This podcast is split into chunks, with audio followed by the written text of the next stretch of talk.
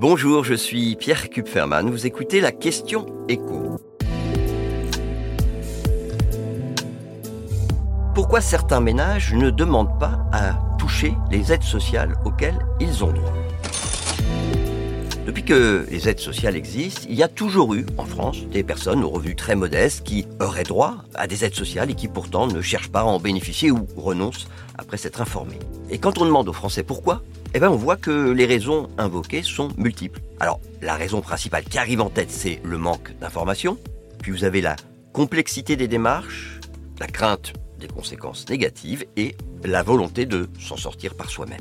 Et comme l'adresse qui est à l'origine de cette enquête pose exactement les mêmes questions chaque année, eh bien, on peut voir des évolutions dans les réponses, avec notamment un nombre grandissant de Français qui mettent en avant la volonté de s'en sortir par soi-même, de ne pas apparaître comme une personne assistée, et puis aussi un nombre grandissant de, personnes qui pointent du doigt les conséquences négatives du recours aux aides sociales. Alors c'est quoi ces conséquences négatives? Bah, Ça peut être avoir à rendre des comptes, faire l'objet de contrôles, perdre d'autres droits, devoir payer des impôts auxquels on échappait et plus largement avoir des problèmes avec l'administration. Il y a aussi le fait que certaines aides sociales sont méconnues. bien sûr, il y a quelques dispositifs que quasiment tout le monde connaît. Ce sont les aides sociales qui euh, existent depuis longtemps et qui bénéficient à un nombre important de ménages. Il y a les allocations familiales, 5 millions de bénéficiaires quand même. Les aides au logement, 6 millions de bénéficiaires.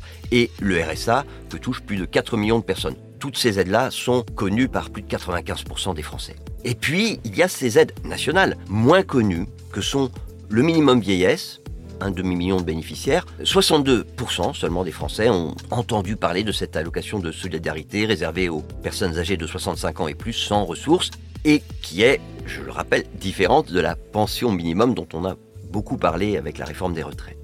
Toujours pour les personnes âgées, l'allocation personnalisée d'autonomie que perçoivent moins de 1,5 million de seniors, dont seulement 4 Français sur 10 ont entendu parler.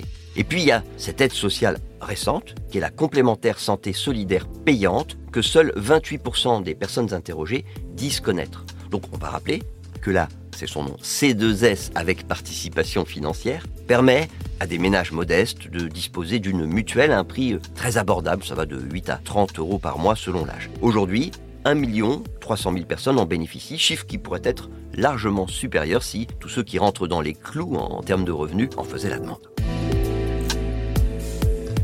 Vous venez d'écouter la Question Écho, le podcast quotidien pour répondre à toutes les questions que vous vous posez sur l'actualité économique. Abonnez-vous sur votre plateforme préférée pour ne rien manquer et pourquoi pas nous laisser une note ou un commentaire. À bientôt.